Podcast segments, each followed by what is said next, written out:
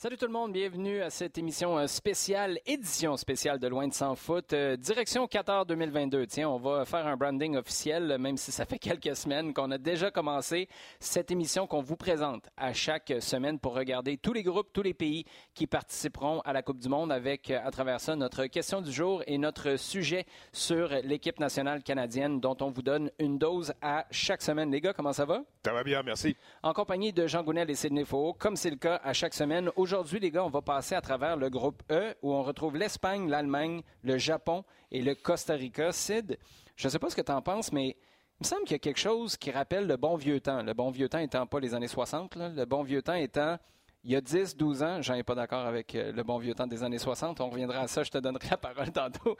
Mais euh, il y a quelque chose d'excitant avec cette équipe-là. Euh, D'abord avec son, sélectionneur.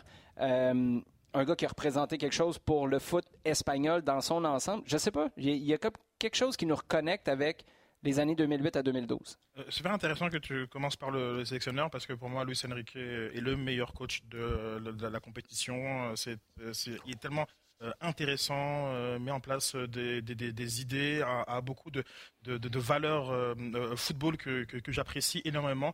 Euh, et aussi, il sait tenir tête euh, aux médias, mais d'une façon qui est, qui est pas forcément confrontante et qui on, on reste sur l'aspect euh, sportif. Donc, j'aime beaucoup, beaucoup Luis Enrique et, j'ai pas peur de dire que c'est pour, pour moi-même le facteur X de cette, de cette sélection espagnole jeune, on le sait, avec, que ce soit Pedri, meilleur, meilleur joueur, meilleur jeune joueur l'an dernier. Cette année, c'est Gavi qui, qui, prend ce titre-là à, à, la cérémonie du, du, du, Ballon d'Or. On a Ansu Fati, on a une, une, une vraie, euh, un vrai renouvellement dans, du côté espagnol et peut-être euh, que euh, le, le, seul bémol, c'est cette défense un peu chambranlante avec notamment la Laporte qui, et, et, Torres qui sont peut-être pas au, au, au niveau qu'ont été leurs, leurs grands prédécesseurs.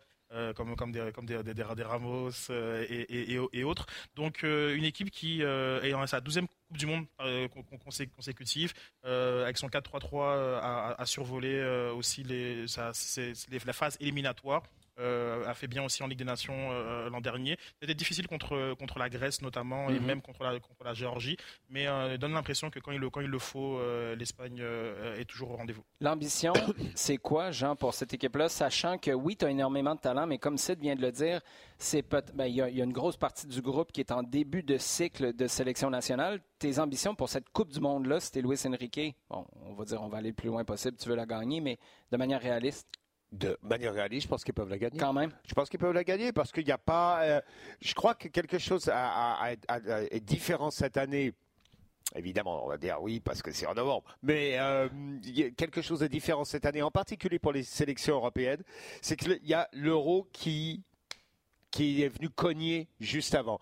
Et je pense que l'apprentissage que l'Espagne a fait à l'euro, c'est un bon apprentissage. Ils ont bien réussi, ils ont bien bien donné leur euro, alors que franchement, pas grand monde les donnait euh, aller aussi aussi loin et aussi avec une telle euh, assurance dans leur identité, d'un renouvellement tellement bien avancé mm -hmm. déjà.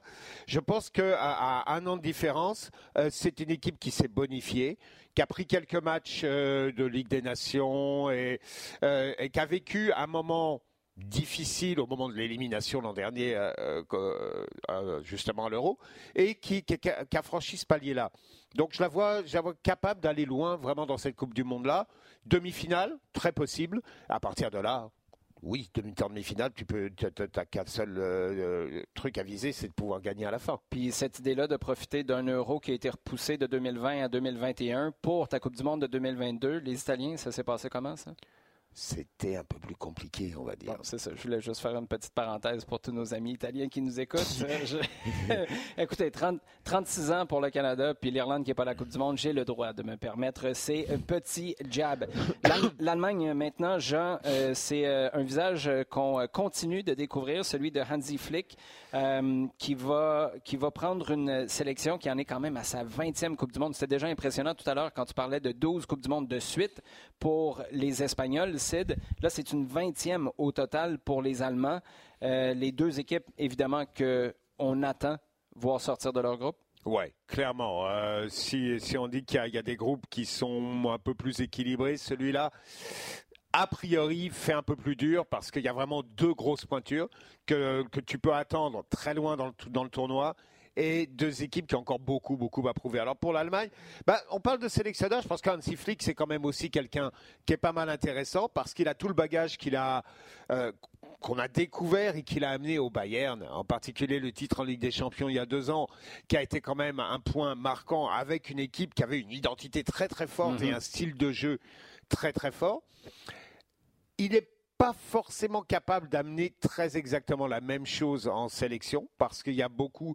C'est une sélection qui est beaucoup plus diverse, qui est beaucoup moins marquée Bayern qu'elle ne l'était avant, même si on va voir que le contingent Bayern est encore là. Mhm. Alors, il y a beaucoup de joueurs d'expérience. Il y a d'abord dans les buts, savoir si tu continues avec Neuer, si tu es avec Stegen, il y a d'autres joueurs, d'autres gardiens qui arrivent euh, aussi. Euh, ce sera déjà un premier questionnement. Il y a des joueurs qui ont vécu le titre mondial et la déchéance d'il y a quatre ans, Ouais. hein, la, la, la, la virée au premier tour et, et vraiment la, pff, les têtes dégonflées euh, rapidement. hein. Euh, les Müller, Kroos, Gundogan. Donc il y a des cadres qui sont passés un petit peu par et qu'on va, dont on va attendre qu'ils tirent un petit peu le, le groupe. Derrière, il y a pas mal de gars intéressants, même si la défense me semble un questionnable, disons. Euh, mais il y a euh, Moussiala, il y a qui, qui a qui a un méchant talent, euh, Havertz qui est, euh, qui est super doué, qui est pas un vrai buteur, même si on le présente un peu comme ça en Angleterre, mais c'est pas un buteur, c'est plus un deuxième attaquant capable de jouer. Taverner, est-ce qu'il va être finalement le buteur qu'on attend? On va voir. Enfin, il y a dans cette équipe-là un gros gros potentiel. C'est une équipe qui a moins de certitude parce que elle, son euro, il a été en demi-teinte. C'est une équipe dont on a vu qu'elle était capable de faire des choses, mais qui s'est montrée un peu courte Ouais. au moment d'arriver face à des grosses équipes. Premier tour contre la France, ça a été moins bon. Et contre l'Angleterre, euh, ensuite, ont été vraiment une coche en dessous. Donc, c'est une équipe qui découvre ses limites. Et pour la première fois, l'Allemagne se dit Ouais, on peut, mais on a quand même un petit doute. Je, je suis curieux de savoir, Sid, ce que tu penses de la pandémie et de son effet sur la psychologie d'une sélection. Jean parle de la Coupe du Monde en 2018. En même temps, je ne sais pas pour toi, mais j'ai l'impression que ça fait 25 ans, la Coupe du Monde en 2018. Il s'est passé tellement de choses, des calendriers tronqués, des interruptions, euh, un euro, on en reparle encore, qui a été repoussé d'une année. Est-ce que ça peut être un avantage à quelque part, ça, pour l'Allemagne, de se dire, regardez, là, 2018, là, c'est dans une autre vie, on est capable de se concentrer sur maintenant ou tu traînes encore ce boulet-là de 2018? Ah, Forcément, tu le traînes encore parce qu'il y a eu l'Euro 2020 entre temps et il y a, eu ce- cette, cette phase de groupe très difficile. euh, Donc c'est devenu une tendance. avec, euh, avec, euh, la- France, le Portugal et la Hongrie, un match très compliqué contre la Hongrie, puis Oui. une élimination assez piteuse face à, face à, la- à- à une Angleterre très dans un bloc bas et qui, et, et qui contre-attaque. Et l'Allemagne a, a pas vraiment de solution et une, a une lenteur défensive qui, qui- qui est peu caractéristique.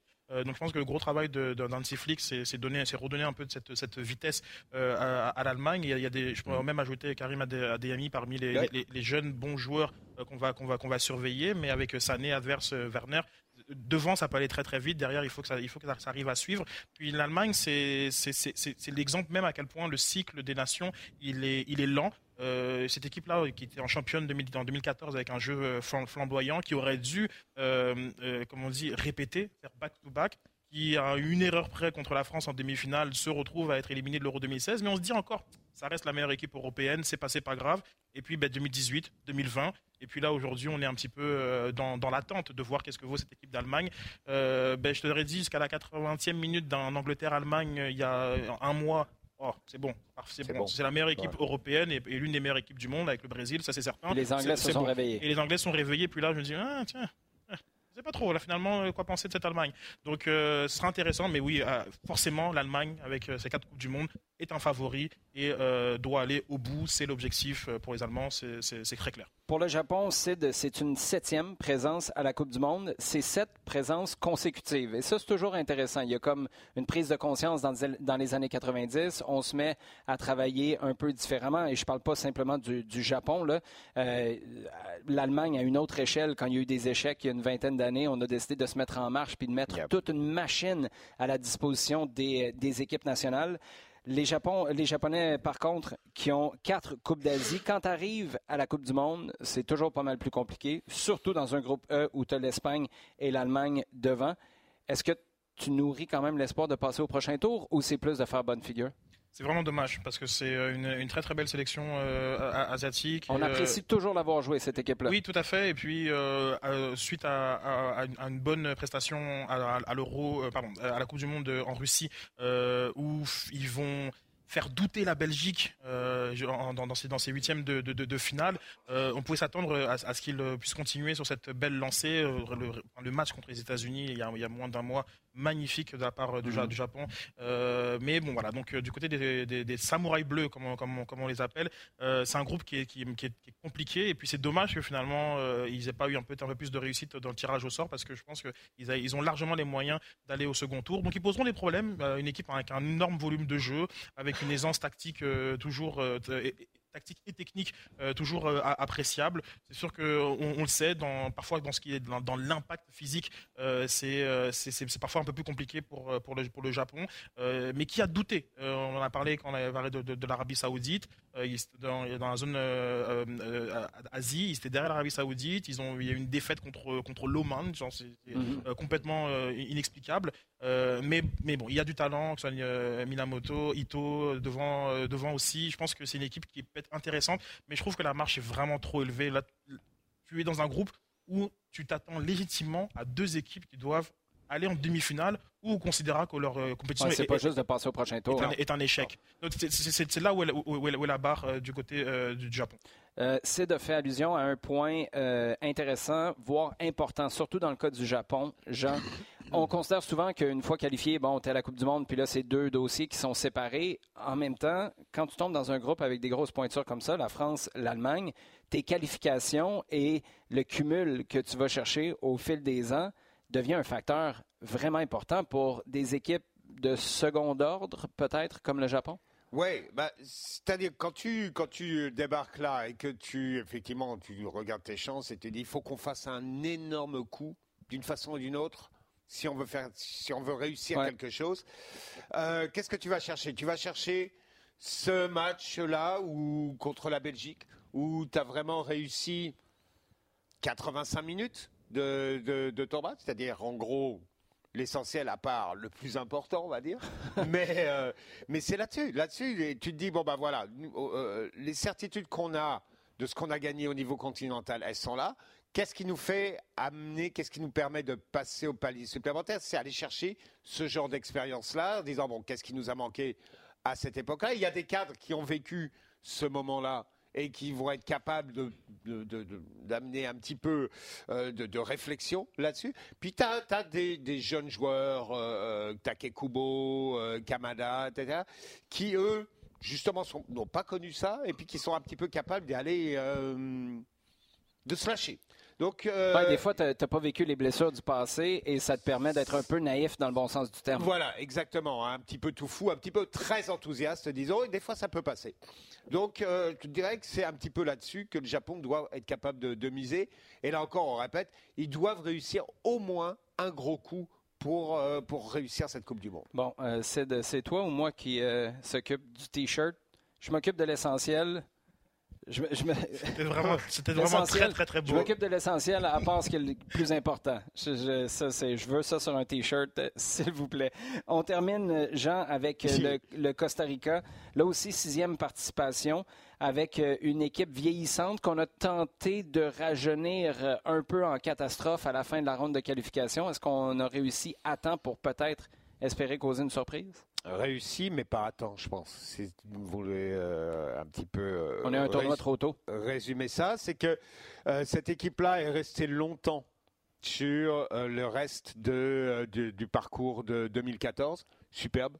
Superbe, qui était vraiment avec une génération qui était super dynamique, qui a été reconnue partout parce que ça, ça a permis même si ça avait commencé déjà avant, mais l'explosion vraiment euh, de la sélection qui est partie un peu dans, dans un peu partout, Mhm. euh, avec des beaux contrats en Europe dans des gros clubs.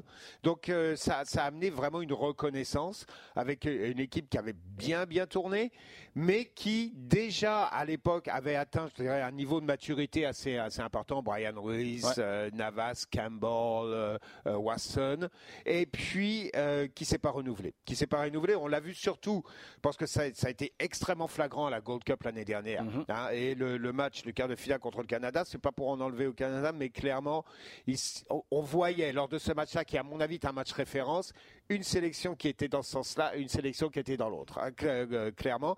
Et ça s'est transposé au moment des éliminatoires, en tout cas la toute première partie des éliminatoires. euh, Coupe du Monde, Canada, ou le Costa Rica, pardon, était vraiment en dessous de tout. Ouais. Euh, on les donnait dans les quatre possibles et il faisait partie des favoris et, et il était probablement même le candidat pour le Canada à, à aller chercher, à détrôner. Et euh, ils étaient absolument nulle part. Effectivement, Luis euh, Suarez, qui n'est pas Luis Suarez euh, de l'Uruguay, mais un autre Suarez, euh, sélectionneur colombien du Costa Rica, est allé pour les derniers matchs, pour le- les derniers sets de matchs et les trois derniers à peu près, chercher des nouveaux joueurs locaux, Saprissa, la Juanense, et là, ça a été un petit peu plus.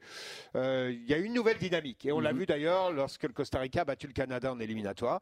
Et là, il y a quelque chose qui s'est fait. À mon avis, c'est encore un petit peu instable et je pense pas que le Costa Rica, surtout dans ce groupe-là dont on parle depuis euh, un quart d'heure maintenant, va être capable de tenir le coup. Non, je pense que je suis d'accord avec toi. Par contre, c'est intéressant. Des fois, c'est un mal pour un bien. Tu as réussi à te qualifier pour cette Coupe du Monde au Qatar avec un groupe qui n'a peut-être pas ce qu'il faut, mais ça te donne une année d'avance sur un projet qui souvent commence après la Coupe du Monde. Parce que c'est ce qu'on va se poser comme question. C'est là, on peut sortir du groupe E. Il y a un paquet de sélections où, au bout de deux matchs, on va se dire OK, le nouveau cycle commence quand? Que ce soit l'entraîneur, que ce soit les jeunes joueurs, que ce soit des gars qui sont là et qui y seront plus par la suite. Oui, euh, tout à fait. Donc, euh, c'est vrai que d'un point de vue purement sportif, ce serait très compliqué pour euh, le, le- le Costa Rica. Euh, Jean a parlé de cette équipe 2014. On peut même ajouter euh, Borges ou euh, Du- Oui. Duarte. Ah ouais. Euh, on a un Navas qui ne joue même plus euh, du côté du Paris Saint-Germain, qui est, qui est- qui est- qui est aussi le cœur de cette euh, équipe. Donc, euh, elle est très vieillissante. Euh, on n'est même pas sur la, la- la 2018, on est sur 2014. Euh, et euh, on a vu sur le, sur le, le départ catastrophique euh, en, en zone CONCACAF, avant de se reprendre euh, de façon un peu miraculeuse et même faire douter les États-Unis. Euh, Oui, c'est vrai, c'est vrai. C'était assez euh, spectaculaire, merci. Par contre, ben, il y, a ce- il y a ce 10 millions que tu reçois de la, de la- de la- de la FIFA. Donc, il ne faut pas non plus négliger une qualification en Coupe du Monde qui te sert d'un point de vue euh, purement euh, administratif, institutionnel, à mettre en place des choses euh, dans, dans- dans- ton pays. Donc, même si le Costa Rica passe au travers de- de- du groupe, ce sera quand même une énorme réussite et, et ce sera les- la fondation pour, pour la suite et pour, pour une Gold Cup qui s'en vient très rapidement dès 2023. Un altruisme et une génération quand même extraordinaire, la FIFA. hein? 10 millions. C'est ça. Bon, c'est ma transition vers la question du jour, les gars. Je ne suis pas allé là. La, la question du jour est la suivante et vous allez comprendre pourquoi c'est une question qui m'est chère parce que ça me replonge dans mes souvenirs dans tous les sens du terme. La coupe de cheveux la plus mémorable dans l'histoire du tournoi, c'est laquelle? Là, on peut y aller dans le Big Hair de Carlos Valderrama, on peut parler dans cette coupe de che- aller vers cette coupe de cheveux qui reste encore inexplicable de Ronaldo, le Brésilien. Euh, il y a des tresses euh, à un certain euh, Baggio aussi. Jean, tu vas sur quoi? J'ai hésité, évidemment, comme d'habitude. tu as eu le, le, le mullet de Paul Mariner 82. Wow! Wow! Ah puis ça, Ça, c'est- c'était c'était c'était l'époque punk, ça? Euh, post. Post-punk, ah, Hein? désolé. Si vous voulez Euh, savoir euh, l'époque punk, demandez à Jean, demandez pas à moi. Et- mais, mais non, sur, alors à niveau personnel, 98. 98. Euh, le groupe avec l'Angleterre et la Roumanie. Le- les deux gagnent leur premier match, ils s'affrontent au deuxième match, et là, match épique. La Roumanie bat oui. l'Angleterre. Les cheveux jaunes. Ils se qualifient, ils sont sûrs de jouer leur, de- de- de- avant leur troisième match. Ils savent déjà qu'ils sont qualifiés et qu'ils vont terminer premier du groupe. Et ils arrivent pour le troisième match contre la Tunisie, tous teints en blanc. Et là, avoir à commenter ce match-là, ça a été terrible. Ça a été terrible parce que on, s'entend que c'était pareil. C'était médium 4K dans ce temps-là. Là. Ah, ah, ah, exactement. Ah, ça, eh Celle-là, je l'ai encore en tête. Je, l'avais oublié. Puis euh, c'est en 94 qu'il y avait Lechkov euh, aussi, qui avait une coupe de cheveux bah. quand même assez impressionnante. Ça avec, euh, avec, non, mais écoute, oui, ça s'appelle une coupe de cheveux, Jean. Je m'en occupe à tous les jours.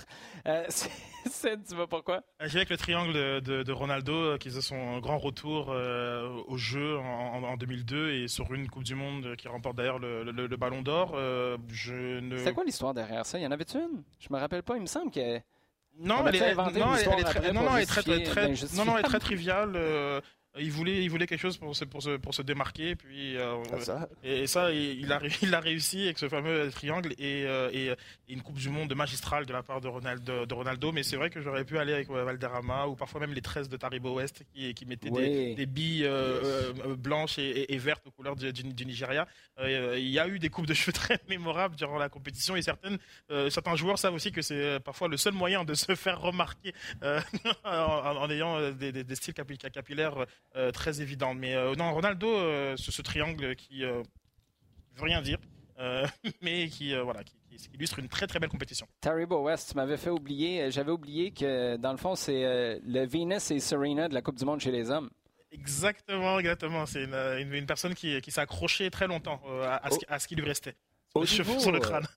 Au niveau efficacité, parce que là, on parle esthétique, mais au Effic- niveau efficacité, Là, tu vas-tu rappelle-toi. parler d'aérodynamique? là? Euh, Non 2000, euh, 2000, 2000, 2000, 2000, 2014, Vas-y. Belgique, Marwan Fellaini, qui Oh. dévie un ballon de la tête. S'il a pas ça au-dessus de sa tête, Ouais. il touche pas le ballon. C'est vrai. Il dévie, ça marque. Il marque. Il était quand même un peu grand, lui. On peut. euh, ben, on peut Ah non, mais on- là, on peut- là tu la vois euh. Il y, a- y deux choses qui me surprennent. C'est que, de toute évidence, David Beckham a trop bien fait les choses au fil des ans. Euh, c'est comme si on ne le considère pas parce qu'il était toujours à l'avant-garde. Puis finalement, six mois plus tard, à peu près tout le monde sur la planète qui euh, voulait aspirer, qui aspirait à être un joueur professionnel, avait un semblant de coupe de cheveux de David Beckham, à commencer par le Mohawk. Après ça, il y avait les cheveux rasés avec, souvenez-vous, ce fameux, euh, ce fameux coup franc de, de très loin avec euh, l'Angleterre. C'était contre, c'était contre la Grèce, ça, si je ne me trompe pas. Surpris aussi, Carlos Valderrama, c'était juste trop réussi pour que ça fasse la coupure de vos sélections? Non, non, non, c'est une coupe de cheveux qui est, qui est- qui est- qui est mémorable. euh, et, euh, mais, mais cette question des, des- des- des cheveux, et, euh, je vais laisser Jean euh, poser l'an- l'anecdote.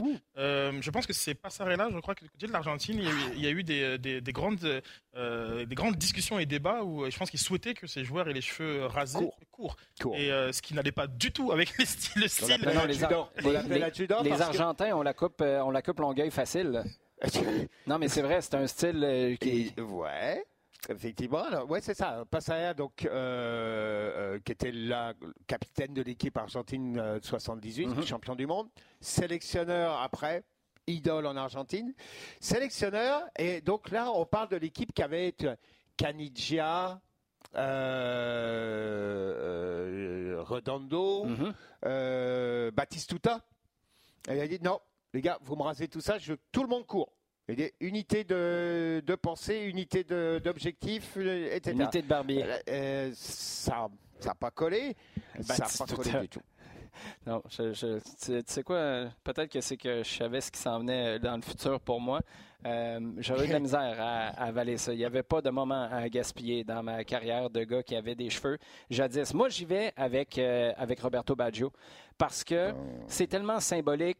La photo de derrière de lui qui rate le penalty, euh, les cheveux attachés avec, euh, avec les tresses. Pouvez-vous croire que j'ai déjà eu une, pas un paquet, mais une tresse comme ça en arrière? Ça n'a Ah, pas de sens. on attend, la, on attend la photo. Prochain, mon- prochain, photo, prochain c'est- tableau. non, je- ma, mère, ma, ma mère fait dire qu'elle n'est pas, capable de la trouver parce que je n'y ai pas demandé de la trouver. Mais euh, ouais, Bag- Baggio, il n'y a rien de ça qui faisait beaucoup de sens. Et pourtant, tout ça était tout à fait cohérent avec le personnage, sa place dans la Coupe du Monde en, en 94. Euh, évidemment, euh, éventuellement, ce qu'on a su, euh, tu sais, c'est ça- sa symbiose avec euh, le, le zen bouddhisme, je sais pas. Tout ça est parfait, bien que ça aurait fait sur à peu près personne, personne d'autre sur la planète. Avec, avec le penalty, Est-ce que, évidemment. Est-ce que Conte euh, est de cette édition euh, 94 ça, c'était avant ou après les cheveux, puis pas les cheveux, puis les cheveux? Exactement ma question.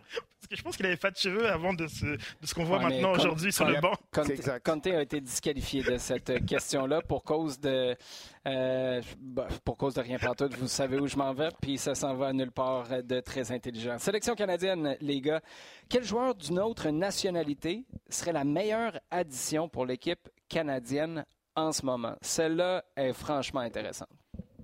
Euh, selon ce que j'ai souvent dit par rapport à la sélection canadienne, euh, défensivement, c'est compliqué. Et puis, j'imagine que, l'aura d'un Virgil van Dijk euh, permettrait à cette équipe de sentir tous plus gros, plus rapide.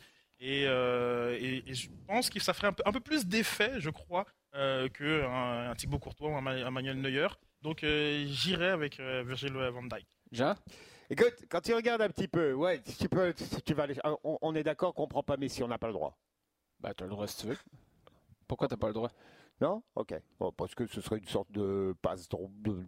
Ah, hey, Messi, puis voilà. T'as-tu vu le rattrapage que Lionel Messi a à faire pour euh, Encyclopedia euh, Britannica de John Herdman puis ses plans de match? Moi, je suis pas certain que Lionel Messi, ce serait le meilleur bête. Non, non, non, d'accord, je comprends. Mais, pour te sortir du trouble. Offensivement, offensivement, tu regardes, tu, peux toujours à la, création, à la finition, tu peux toujours trouver un De Bruyne ou un Haaland. Uh-huh. il y a toujours euh, quelque chose de plus fort. Mais je pense que à ce niveau-là, encore que actuellement, Kane, avec les, trois, avec Davis, David et, Buchanan Novo, il se régalerait pas mal, je trouve. Mais on va pas regarder là. Ouais, Van Dyke, derrière, c'est pas mal. Mais au bout du compte, je disais, eh, c'est plus devant, juste devant cette ah défense-là que j'irai chercher quelqu'un. Et moi, le N'Golo Kanté, hmm. du, qui, qui, tourne à fond, là, N'Golo Kanté de, 2018, ouais, n'importe quand, je le prends. Et là, je me dis, OK, je respire un petit peu mieux avec. On, on pouvait aussi choisir les années euh, des joueurs, parce que Maradona 86, euh, je, le prends aussi. Ouais, ben, écoute, on va pas commencer de la, de, de toute façon, d'accord? Même, même, actuellement, exactement, c'est ce que j'ai Mais tu sais, ce qui, est, ce qui est intéressant avec ça, c'est que ça bouge beaucoup au milieu de terrain. Je serais curieux de savoir si tu avais un gars comme N'Golo Kanté qui serait carrément indélogeable. On s'entend là-dessus. On s'entend. Est-ce que Herdman continuerait à faire tourner parce que pour lui, c'est sa manière de faire pour surprendre l'adversaire, pour tirer un maximum de son équipe? Ou si là, tout d'un coup, tu aurais un joueur comme Kanté plus campé et les autres s'activerait autour? C'est une très bonne question. Écoute, euh, je vais faire un CTRL-C, CTRL-V de toi, Sid, parce que pour moi, même si je trouve vraiment intéressante la suggestion de Jean, euh, c'est Virgil van Dijk, puis il n'y a pas photo. Parce que euh, tu regardes Steven Vittoria, tu regardes les gars que tu as à côté, en mhm. plus. Tu as un Alistair Johnston, un Kamal Miller, ça va être une énorme marche d'aller à la Coupe du Monde. C'est clair mais je pense qu'ils sont capables de le faire. Ils ont l'enthousiasme, ils ont l'énergie, ils ont l'engagement physique aussi, les qualités techniques également. Steven Vittoria, j'ai toujours un point d'interrogation et c'est peut-être un peu euh, quasiment malhonnête intellectuellement à un certain moment parce qu'il fait le travail. La défense a été solide d'un bout à l'autre des qualifications, mais pour passer le prochain niveau en termes de leadership devant un Milan Borjan qui, écoute, peut te sortir le meilleur comme le pire à tout mhm. moment. Moi aussi, j'irai avec, euh, avec Virgil van Dijk. Mais surtout qu'il faut voir la configuration qui sera celle qui, euh, des, matchs du, Canada. On ne s'attend pas à ce que le Canada soit très haut, profond dans, le territoire adverse, euh, faire des, des, du contre-pressing, avoir la possession du ballon 60%. 60%. On s'attend surtout à ce qu'ils soient capables d'absorber une, des, vagues d'attaque et, et, de, punir les adversaires par des, des, des, déboulés de Davis, David, Pourquoi on n'a pas Mbappé dans ce cas-là. parce qu'on a, a déjà quand même ces joueurs-là. Et le... ça, mais non, non, mais, non, mais, non, mais, parce que, parce que le problème, c'est ce, ce, centre de l'Uruguay, c'est la tête de Nunez sur euh, un Johnson qui, euh, qui, qui, avait un peu presque peur de, de, ce qu'il voyait, et puis c'est de pouvoir euh, encaisser ces, attaques-là, et ensuite, même d'un des coups de B, comme c'est fou, ça va, ça va vraiment vite pour, pour exploser comme, offensivement, mais il faut pouvoir encaisser la, la, pression. Les gars, je savais qu'avec ces deux questions-là, on aurait quelque chose de franchement intéressant. Gênez-vous pas pour nous répondre sur Twitter à ces deux questions. Quel joueur d'une autre nationalité serait la meilleure addition pour l'équipe nationale canadienne? Et euh, ça, ça, considérait, euh, ça concernait plutôt le Canada. Vous l'aurez compris. Puis notre question du jour, répondez-nous. Quelle coupe de cheveux est la plus mémorable de l'histoire de la Coupe du Monde? Les gars, toujours un plaisir. Ah hop. Merci à vous d'avoir été à l'écoute. On se retrouve la semaine prochaine pour encore une fois une double dose de Loin de sans foot, le Loin de sans foot traditionnel et le Direction Qatar édition spéciale Coupe du Monde 2022 qu'on vient tout juste de vous présenter. Merci d'être là et merci de partager le contenu sur le rds.ca baroblique balado diffusion sur iHeartRadio et toutes vos plateformes préférées.